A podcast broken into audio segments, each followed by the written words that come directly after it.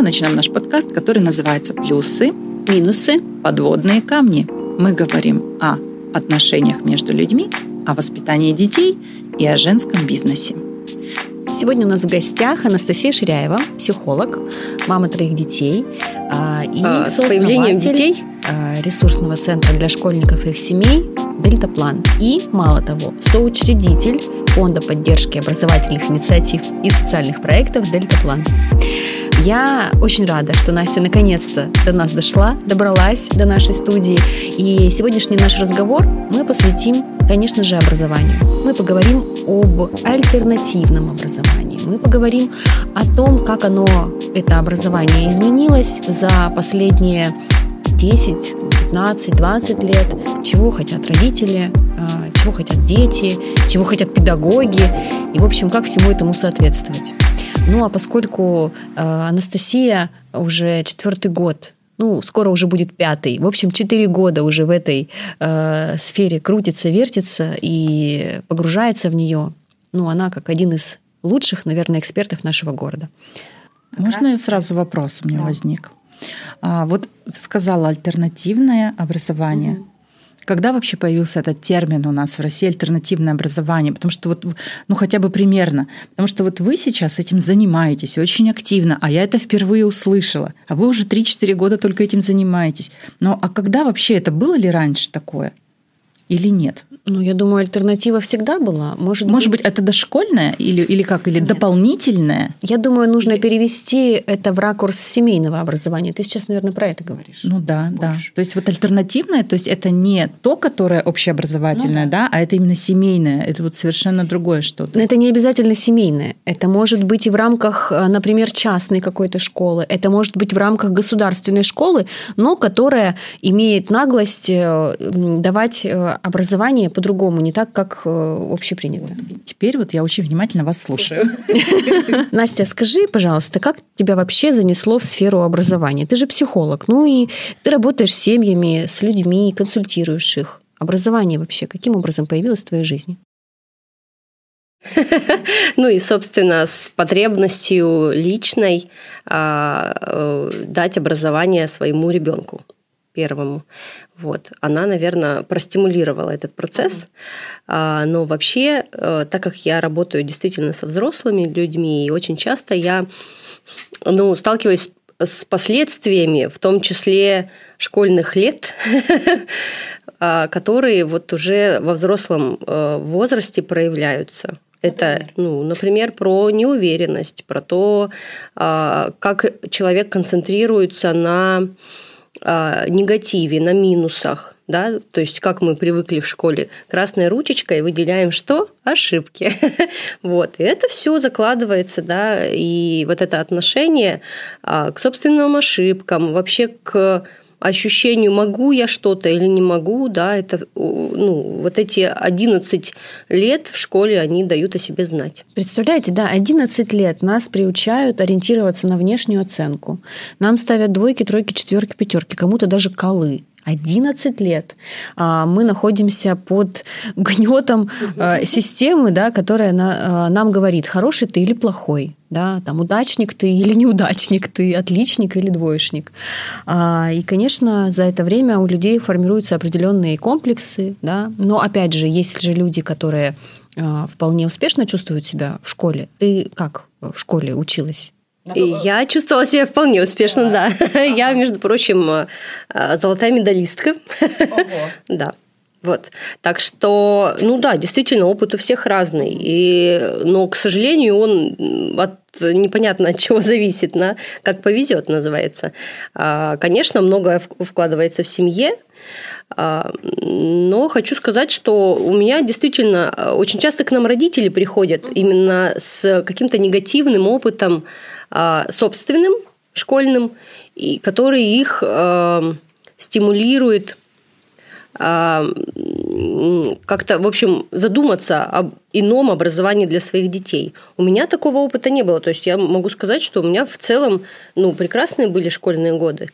Но наблюдение за тем, э, что происходит с некоторыми другими людьми, да, привело к мысли о том, что все-таки хорошо бы, если бы у людей была альтернатива. Ты говоришь, что взрослые приходят с своими воспоминаниями о школе, да, и а, они не хотят, чтобы такое повторилось с их детьми, правильно? А, наверняка они помимо этого еще какие-то запросы озвучивают. Какие запросы образовательные есть у родителей, у современных? Я не буду обобщать, я буду вот, ну, я могу сказать только о тех, кто к нам приходит. Это не а, точно не среднестатистический человек какой-то, да. Это люди, которые, ну, задумываются о том, ну, как-то из общей колеи, в общем, выбиваются, потому что все-таки стереотип э, того, что образование это бесплатное в школе, оно как бы еще силен этот стереотип. А те, кто приходят к нам, они основной, наверное, запрос звучит как э, сохранить э, вот индивидуальность ребенка, его целостность, его э, ну, какие-то особенности и раскрыть то, что есть в нем. Вот, это, наверное, Дети, такое. которые к вам ходят, они посещают общеобразовательную школу или нет? Нет, нет. То есть это выбор родителей, да. вот эта школа, и это допускается, да? То есть по окончании ее получается какой-то а, аттестат, да? Который это... государственного образца или какого? Совершенно верно. В э, законе об образовании предусмотрен пункт о том, что родитель может взять на себя ответственность за образование ребенка, переведя его на семейное образование.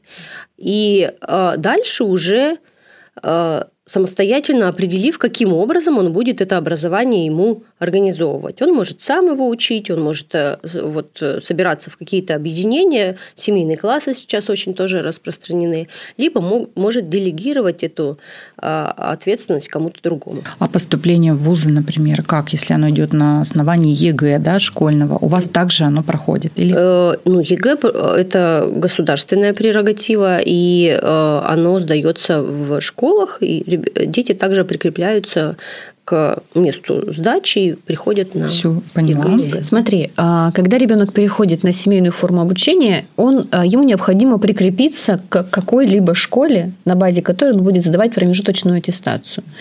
Поэтому, э, получается, дети, которые а, на семейном обучении, они прикреплены к школе, они сдают э, опять же, да, где-то по-разному, где-то раз в год, где-то раз в четверть, где-то вообще они сдают только в четвертом, в девятом, в девятом и в одиннадцатом классе аттестацию. То есть здесь уже зависит от э, желания родителей и от того, как они со школой договорятся. Ну, возьмем стандартный вариант, когда дети сдают каждый год промежуточную аттестацию, чтобы из класса в класс перейти, проверить уровень знаний, допустим, который он освоил э, за, там, условно, шестой класс, и понять, перейдет он в седьмой или не перейдет.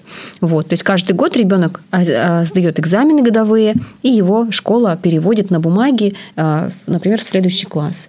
Вот. Соответственно, ЕГЭ, ОГЭ точно так же сдается. Ребенок приходит очно в школу, и там пишет пишет государственные экзамены.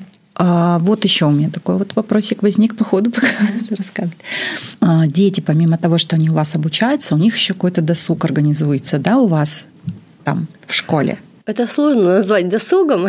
Или это все нас... в процессе учебном, как, как это так? Смотрите, наша задача, вообще, если мы говорим про образование, да, а, у нас такая 3D-модель Э, образовательная, mm-hmm. она заключается в том, что мы, кроме предметных результатов, э, нацелены еще и на личностные, в частности, на субъектность. Здесь надо расшифровать это.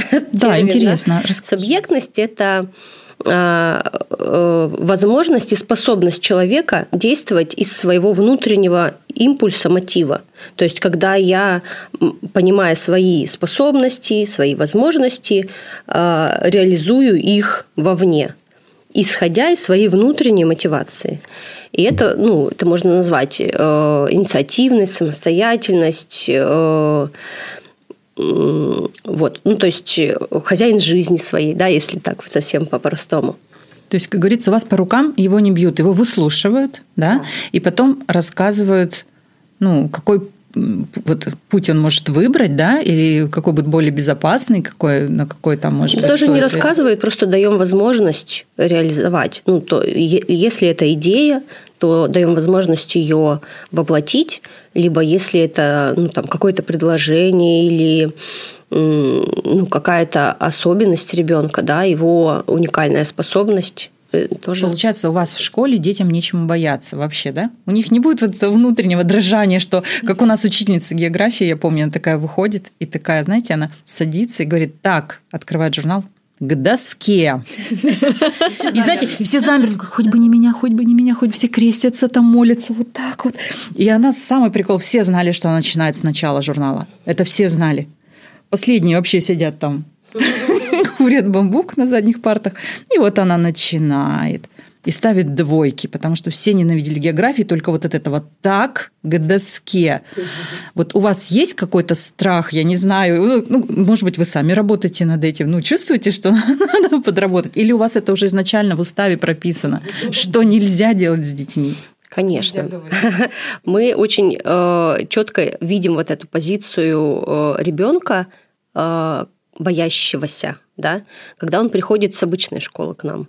И ему нужно какое-то время вообще привыкнуть к тому, что к нему относятся вообще как к человеку, да, что его выслушают. К вам могут в любом классе прийти? Да, конечно, конечно, да.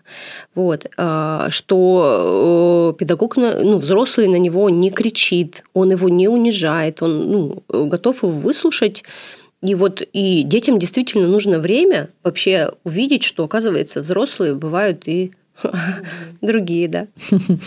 А мы говорили про 3D-модель. Ты назвала субъектность. Какие еще? Предметные результаты э, и личностные результаты.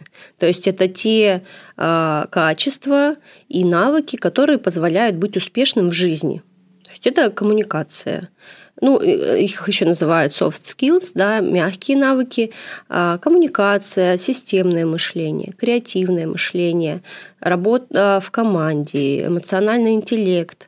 То есть это те навыки, которые пригодятся детям и пригождаются уже ну, непосредственно сейчас, да, вот эта история про то, что мы готовим ребенка к жизни. Нет, мы даем возможность ему жить прямо здесь, и вот это все, да, вот эти качества развивать и реализовывать их прямо сейчас. А, приведи пример, как а, развивать вот эти личностные качества, мягкие навыки, как получается развивать их а, в дельтаплане. Я сразу добавлю тоже к этому вопросу еще один допустим, вы проверяете предметные знания вот в школах, при, в прикрепленных школах, а как вы проверяете вот эти личностные качества, то есть как идет контроль, э, вот развитие, на, развитие вот этого, вот это тоже момент.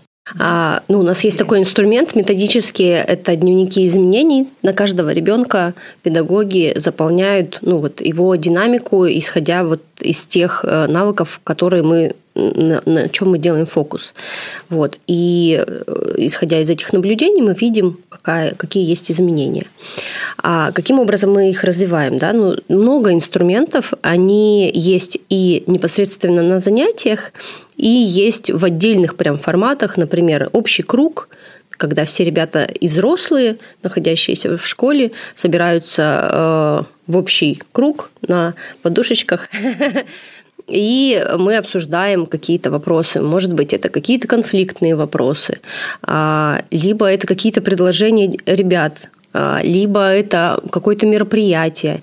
Ну, то есть, и э, это дает возможность почувствовать ребенку, что его голос значим, он может высказаться, его выслушают, и он может что-то свое предложить, и его поддержат.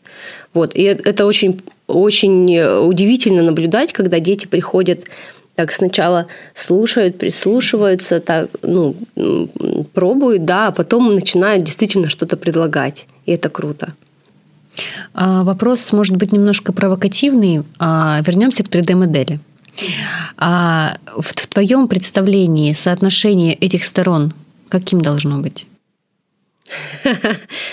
А, есть даже по этому поводу исследования. Так. Сейчас не скажу чьи, но так как мы состоим, ну, э, наши педагоги и мы сами состоим в таком а, всероссийском сообществе, сообществе да, а, образовательных практик, сложных образовательных практик, называется «Большой поток», то как раз вот они э, проводили исследования и увидели, что как раз субъектность определяет успешность всех э, остальных двух векторов. То есть чем э, проявленнее у ребенка э, субъектность, то есть а, вот эта внутренняя мотивация да, делать что-то, соответственно, тем быстрее развиваются все остальные, ну и предметные навыки, и личностные. Ну это понятно, потому что если у меня есть внутренний мотив что-то сделать. Я понимаю, например, зачем мне нужна математика, да, если я хочу, например, реализовать какой-то проект, и я понимаю, что мне, чтобы его реализовать, нужно знать математику. И тогда Э, соответственно, у меня появляется и внутренняя мотивация эту математику делать. Не потому, что мне поставят двойку или тройку, оценок у нас нет, кстати, вот, а потому что у меня есть для этого смысл, мотив.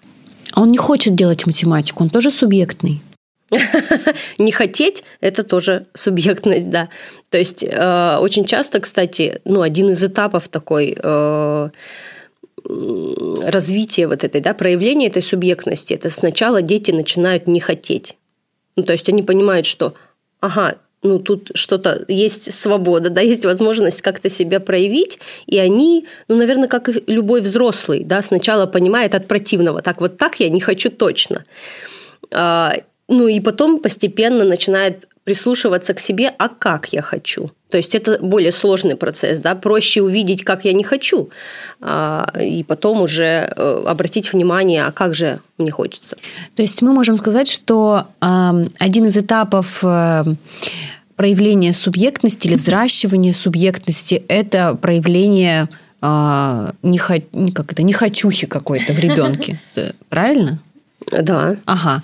А, ну и еще один вопрос. Субъектный ребенок это ведь неудобный ребенок. Вообще неудобно. Что делать, когда вдруг, а, смотри, ситуация, да, а, и мы с этими ситуациями периодически сталкиваемся. А, приходит семья к нам в дельтаплан, а, приводит ребенка, хорошего, милого, чудесного ребенка. Там девочка-цветочек, мальчик-одуванчик. Ну, вот что-то там а, не сложилось, например, в коллективе или с учителем, и вот родители кричат «сос», и им нужно что-то, какая-то альтернатива, просто потому что вот не сложилось какое-то отношение. Вот. И они приходят сюда в надежде, что здесь будет все прекрасно, чудесно, хорошие дети, хорошие учителя, хорошая там программа и все такое прочее. Но ребенок Э, начинает проявлять свою субъектность да, в нашей среде, он становится неудобным, он перестает быть одуванчиком. Он проявляет ее еще до того, как он вступил, ну или только-только пришел. Ну, он пришел. Или он понял, что здесь можно высказывать да. свое мнение и начал высказывать свою субъектность. Ну, да. Или или еще раньше, Отказывается когда он от чего-то. узнал, что можно высказывать свое мнение. Вот каждому каждому ребенку нужно свое время, то есть по-разному, по-разному ага. бывает. И, да. и что вы делаете? Вы. Вы. Вы люди, педагоги. Когда вы выясняете, что вот совсем действительно, вот он и, и там не хотел, и тут не хочет. Да, такой да может такое случиться. Бывает, да. Часто. И родители в шоке. Что делать? Родители в шоке, мы поддерживаем. Мы всегда в таком э, плотном контакте с семьей, потому что, конечно, у них, а, когда они альтернативу образованию выбирают классическому, да, много тревоги поднимается и страхов, да, а как будет, а какие результаты и так далее. А когда еще ребенок тут вместо того, чтобы сверхмотивацию проявить, начинает говорить, что я не хочу чего-то, да, конечно, они начинают волноваться. Вот. Но э, наша задача объяснить какие этапы. Да, есть даже для этого понятие расшколивание, mm-hmm. когда ребенок э, перестраивается, да, начинает вот э, из ну, послушного становиться сначала непослушным, а потом субъектным. Э, вот. И, конечно, наша задача тут поддерживать родителей, объяснять, что происходит. Не все родители к этому готовы. Ну, несмотря на то, что мы с каждым проводим собеседование, рассказываем, про что мы вообще, над какими результатами мы работаем. И родители, конечно, говорят, да, да, мы на все согласны, но по факту бывает по-разному. То есть не все родители готовы а, выдерживать субъектность ребенка. Ну, то есть выдерживать, что он, оказывается, имеет какое-то свое мнение, что он, может быть, не хочет то, что хочет родитель. А, ну и вот и когда не получается так, что именно когда вот проявляется уже у вас угу. вот это угу. его да. протест, возражение, что как раз все стрелки-то переходят на родителей что не школа была, может быть, виновата, а родители в чем-то были неправы. Да, ну, Частично. Может быть, давили где-то, излишне наказывали. У нас, в общем, нет задачи найти виноватых. У нас есть задача помочь конкретно этой семье а, ну, максимально раскрыть своего ребенка и помочь ему вот в этой жизни быть успешным. Ага. Вот, поэтому, если мы с родителями договариваемся, ну, то есть мы все-таки приходим к какому-то общему пониманию, куда мы идем, тогда мы преодолеваем эти трудности, да, и сложности и, идем. А вот эта субъектность, как вот вы говорите, она воспитывается или она контролируется вами? Чтобы он правильно научился высказывать э, свои позиции, все-таки это воспитание или это контроль над его и направление в нужное русло? Ну, я бы сказала, что это раскрытие скорее. То есть у каждого человека вообще эта субъектность ну, есть, есть. да, изначально. Просто оно, а, ну, она Э, как бы разными э, способами э, воспитания подавляется где-то, да. Вот. И наша задача помочь ну, ей проявиться. Объяснила. Да, да. А, вопрос у меня такой. Точнее, даже не вопрос, а ремарка по поводу того, что родителям важно быть самим готовым к изменениям. То есть, когда меняется ребенок, когда он становится более субъектным, он начинает выражать свое мнение, да, а, а, становится чуть более неудобным, чем раньше. И если родители не готовы это принимать и не готовы меняться сами, то у нас э, не получается с ними идти э, одной дорожкой. Если родители э, готовы меняться, то есть а, изменение ребенка это в любом случае изменение родителя. Без этого никак. Тогда у нас все складывается. Тогда мы можем найти общий язык и общую траекторию для ребенка выстроить. Правильно? Совершенно верно. И вы тогда с родителями работаете? Это идет параллельно или ну, с какой периодичностью да. идет работа с родителями? Ну, тоже по-разному. А, то есть иногда родители Группа? есть. Нет, нет, индивидуально. То есть иногда родители бывают очень контролирующими, да, то есть они такие, ну, авторитарные, им важно, чтобы было по а, как они сказали, вот. И, ну, вот наша работа, да, заключается в том, чтобы донести мысль, что у ребенка есть свое видение, да, ну вот, вот постепенно, чтобы это а, ну, как-то человеком, родителям стало приниматься. Вот. Есть родители тревожные, которые очень опекают своего ребенка, которые всю свою жизнь тратят, посвящает ребенку, да, вот. И там как бы другая задача, да, развернуть родителя к себе, чтобы он уже занялся своей жизнью, а ребенку дал возможность свою жизнь проживать. Разопековать. Разопековать. Интересный термин, надо запомнить. Расшколить. Да, да, да. Ну, действительно, у вас задача не из легких, я бы сказала. Но насколько я вижу, вот судя по э, вам, да, и по Насте, и по Юле, что вы справляетесь с этим. Мне почему-то кажется, что прямо вот какое-то спокойствие от вас веет, что у вас все под контролем. А, ты знаешь, первый год работы было очень много сомнений, а правильно ли мы делаем. А, когда мы начали как бы реализовывать вот этот свободный подход, да, было очень много трудностей с детьми, а, с родителями, с нашими педагогами. И мы сами не понимали, а все ли верно? А может быть, не нужно столько свобод давать? А может быть, вот здесь нужно было по-другому, пожестче? А может быть, здесь все-таки нужно какие-то там, ну, методы классические использовать в работе с детьми? А какими они станут, э, допустим, через 2-3 года вот в, таком, э, в такой атмосфере? А не навредим ли мы? Понятно, что этими вопросами мы задаемся постоянно. Но, с другой стороны, когда мы видим, как меняются, например, наши дети, личные, собственные, биологические. Ваши собственные дети также там учатся. Да, конечно. То есть те, кто школьники, я имею в виду, я маленьких не считаю как, они меняются, да, и не только в плане учебы, а в плане личностного развития. Все-таки и как меняются другие дети, не только наши. Конечно, мы смотрим не только на своих, мы смотрим на всех ребят. Настя говорила, что дневники наблюдений да, ведутся по каждому ребенку, абсолютно по каждому, по младшим, по старшим. Вот. И вот эти изменения, они у кого-то совсем крошечные, у кого-то это прям огромные шаги. И тогда мы понимаем, что да, мы движемся в нужном направлении. А еще круто, когда родители а, пишут обратную связь или говорят, что а вот он так проявился, а вот он вот это сделал. Я вижу, что ребенок изменился, он стал счастливый по-настоящему будущему, тогда, конечно, еще больше а, мы убеждаемся в том, что мы делаем правильное дело. Но а, я вот еще какой вопрос хочу задать. Настя, как ты видишь, э, нет, не так, а каким, на твой взгляд, должно быть ну, настоящее полноценное образование в школе? Да неважно, образование. Ну вот э, в, пока ребенок растет, пока ему нужно учиться. Ну, оно точно должно как-то быть соотнесенным с временем, в котором оно происходит. А, и мне кажется, в этом основная сложность классического образования, потому что система большая, она не успевает перестраиваться. Несмотря на то, что как бы во ВГОСах э, прекрасные вещи прописаны, но просто не успевает. А в этом смысле маленьким школам, конечно, сильно лучше, да, потому что есть возможность быстрого, быстрых изменений. Вот. Соответственно, образование всегда должно быть вообще в теме того, что происходит в обществе, понимать, а, какие требования есть, предъявляет общество э, ну, людям, которые в нем живут, да, и понимать, каким результатом а, должен ребенок прийти, что самое важное здесь, чтобы в этом обществе быть успешным.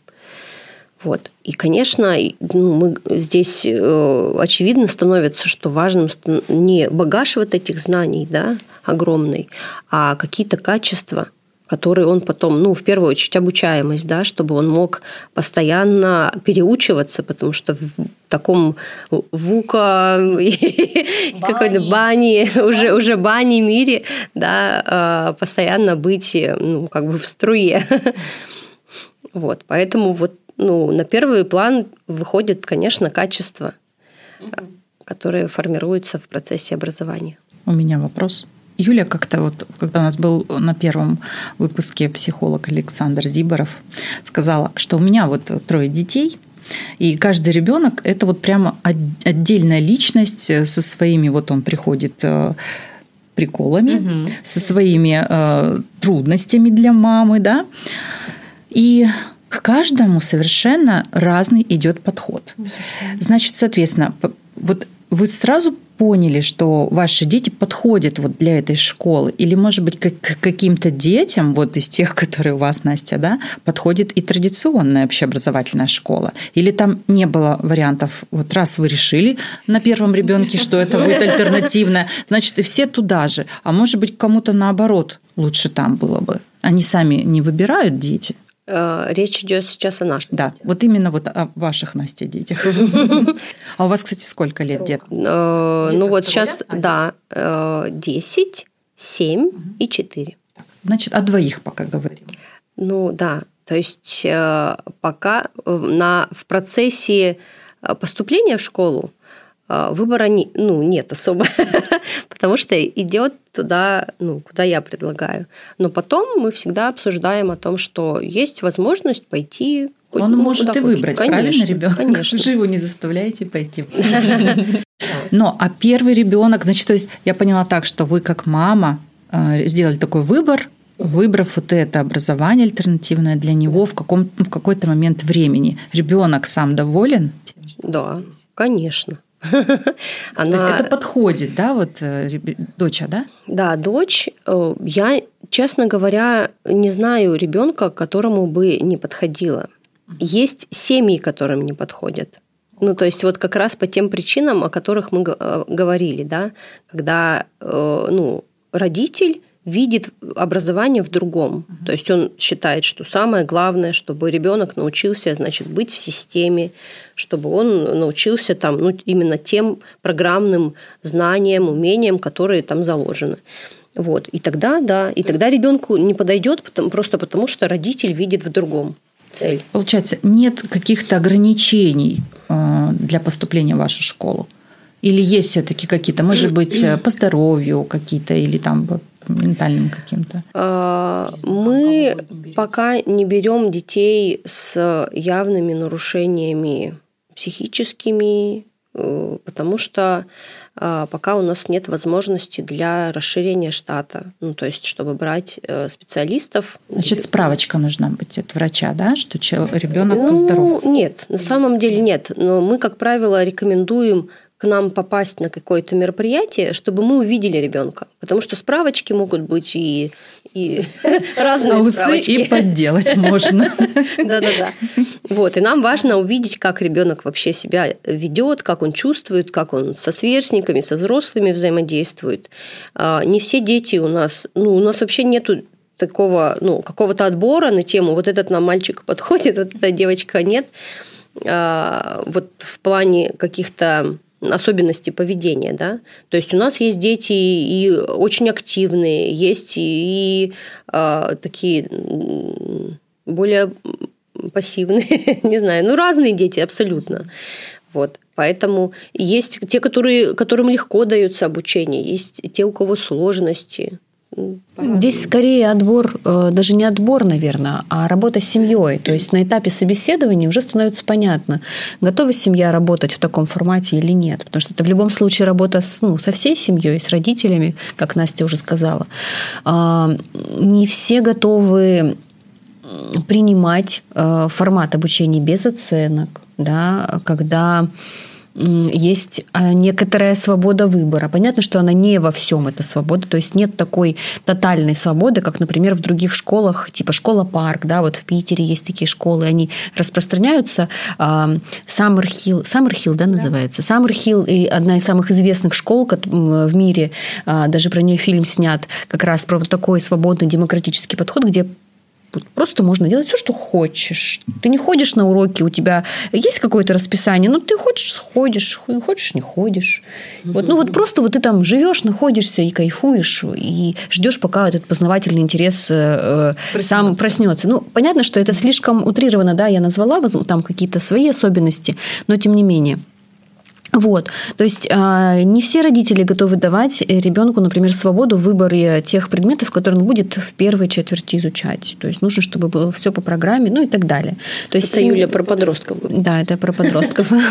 Вот. Ну и у началки тоже свои особенности. Поэтому в первую очередь, конечно, это семья. А, ну, дети делятся на традиционные классы по возрастам. Или они все-таки разновозрастные у вас группы? А в начальной школе они все-таки, э, ну, в большинстве предметов они разделены по классам, но есть, например, э, дети, которые мигрируют. То есть они, например, да, они, например, э, да, на одном предмете ходят с третьим классом, а на другом с четвертым. Вот, а подростки вообще учатся в общей массе, да, в общей группе. А как у вас досуг вот проходит? Вот я уже по образованию, по, по академическому вот этот моменту поняла, а куда-то вы или выезжаете, вот какие-то особенные проходят у вас мероприятия для этих детей?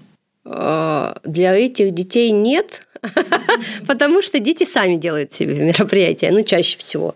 То есть это тоже особенность э, нашего подхода в том, чтобы давать возможность ну, вносить свой вклад то, что я, э, ну, то, что меня окружает. И какие вот проходят мероприятия еще? Традиционно у нас ярмарки, например, проходят на Новый год, на Масленицу. Да, это дети очень любят, они готовятся они сами что-то изготавливают да, и продают. Да, да, это, да. это как бы внутри школы проходит или это для... Это открытое мероприятие, на которое могут прийти да, другие дети и другие взрослые. Вот. А, есть мероприятия. да. Ярмарка солидарности раньше называлась в школах Советского Союза. А, есть мероприятия, которые вообще инициируются детьми. А, то есть это какие-то, например, вечеринки, тематические не тематические. Вот у нас э, на весенних каникулах была вообще смена такая, в которой каждый день отдельный, ну, сам ребенок э, инициировал, каким будет этот день. Кто-то там организовал прогулку на транспортных средствах самокатных, вот. А кто-то организовал поход в музей, ну, вот очень по-разному. Это как раз вот про субъектность. Вот. Поэтому э, досуг разный, все зависит от как раз э, желаний и идей детей. А, я предлагаю подытожить. А, скажи, пожалуйста, кому не стоит идти в альтернативное образование или в дельтаплан в частности? Кому не стоит? А, ну, тем, кто ожидает э, какого-то традиционного подхода, тем, кому важно, ну, у кого есть свое, только свое, единственное верное мнение. Вот. И те, кто не готов слышать своего ребенка, ну и других людей. Угу. Ну, это, наверное, единственное ограничение. Угу. Кому э, нужно идти в дельтаплан? Нужно тем, кто хочет э, для своих детей хорошего будущего и настоящего счастливого. Ну, а если серьезно, это э, люди осознанные, которые э, ставят задачи, ну, иные для образования. То есть они видят его шире, чем просто школьное освоение предметов чтобы ребенок к вам попал, э, кто его проверяет? Вот, допустим, в школу, да, в общеобразовательную, там психолог. Все, только психолог. Вот, да когда ребенка отдать. Уже не вот, а может сейчас уже и никто никого. А у вас кто слушает? Директор, психолог или кто? Или будущий учитель? Сначала все приходят ко мне. А, а, изначально встречаемся с родителями. Ну, либо если это подросток, то с родителями и подростком. Вот. Мы рассказываем про систему, про то, про что мы и так далее. Вот и на этом уровне мы уже понимаем, мы друг к другу подходим или не подходим. И дальше мы рекомендуем, например, на какое-то пробное занятие пойти. Если это пер, первоклассник, э, ну, либо началка, да, мы диагностируем вообще уровень э, готовности или уровень знаний текущих. Вот. А э, именно особенности там, поведения, отношения э, мы смотрим непосредственно в каком-то действии. Да, на пробном занятии или на открытом каком-то мероприятии. твои вопросы. А то я перебила. Буквально две минутки еще. Дельтаплан ведь это не только про школу. Про что еще дельтаплан? Что еще происходит э, в рамках ресурсного центра и фонда? Это семейные мероприятия, потому что наша задача, ну, помочь, опять же, родителям, да, а, найти какой-то такой баланс в отношениях, чтобы всем было хорошо. Туда можно попасть всем желающим. Всем желающим. Причем форматы совершенно разные. От семейного вечера, к которому можно прийти вот в любой четверг, а, до семейных лагерей в Дагестане, например. В этом году мы едем. А, то есть форматы разные. Это в любом всегда для родителей это такой ресурс. Во-первых, на ребенка своего посмотреть по-другому. Во-вторых, ну, если это длительный формат, да, например, как семейный лагерь, попробовать другие модели поведения с ним, другие модели отношения, да, потому что ну, мы, как взрослые, а, тоже предлагаем родителям ну, некую модель того, как можно к ребенку относиться и какую обратную ответную реакцию от него можно увидеть при этом. Я вижу, что у вас очень, очень э, нужное занятие и такое благое дело, сколько души вы в это вкладываете. И хотелось бы также, э, ну, с нашей стороны, со стороны нашего подкаста сделать такое предложение, что если у вас есть какой-то э, ну, раз вы говорите, это фонд, значит, есть счет, куда mm-hmm. можно было, например, людям, желающим поддержать вашу школу, да, отправить свои донаты, то мы можем разместить эту ссылочку в нашем подкасте. Круто, а, потому что я как раз хочу сейчас рассказать еще об одной интересной а, фишке дельтаплана. А, буквально несколько пару месяцев назад феврале, конец января, да, это был, мы получили письмо от Федерального ресурсного центра, подросткового центра, федеральный, это федеральная организация, которая занимается вопросами подростков, социализации подростков. Мы получили сертификат о том, что фонд Дельтаплан стал федеральной ресурсной площадкой по социализации подростков. Что это значит? Это значит, что на базе дельтаплана мы можем теперь реализовывать различные федеральные программы социализации, мы можем свои программы социализации для подростков а, предлагать для коллег из других регионов, и они также ими будут пользоваться, проводить мероприятия и так далее. А мы начали уже работу в этом направлении. Например, совместно с Леди-клубом мы реализовали в прошлом году проект для девочек-подростков а, про будущее, как раз про социализацию девочек, которым ну, чуть сложнее, чем другим да, в этот мир входить. А сейчас мы работаем по программе «Поколение выбор» э, с детьми с э, детского дома «Ласточка» Саиногорск и с ребятами, обучающимися в Абаканском спецучилище в формате профориентации, да, но тем не менее также мы с ними и про социализацию работаем. И как раз для того, чтобы эту работу продолжать, а, потому что один проект закончился, программа закончилась, соответственно, финансирование тоже заканчивается, чтобы мы могли эту работу продолжать дальше.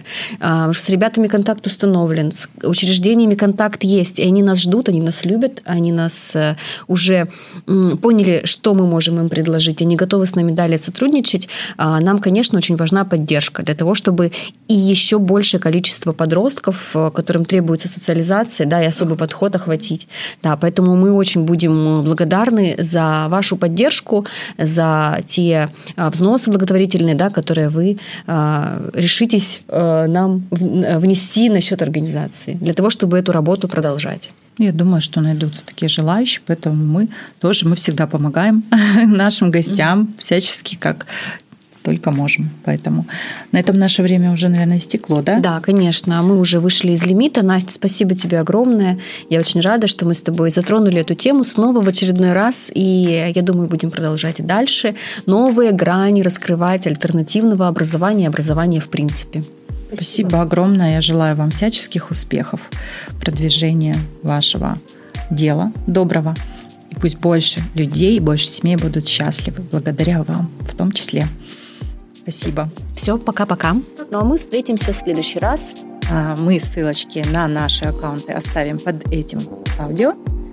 Ставьте нам лайки и пишите свои вопросы. Если какой-то вопрос вы не услышали, то мы его обязательно разберем, если он вас интересует. Оставляйте вопросы, пишите нам напрямую, либо здесь в комментариях.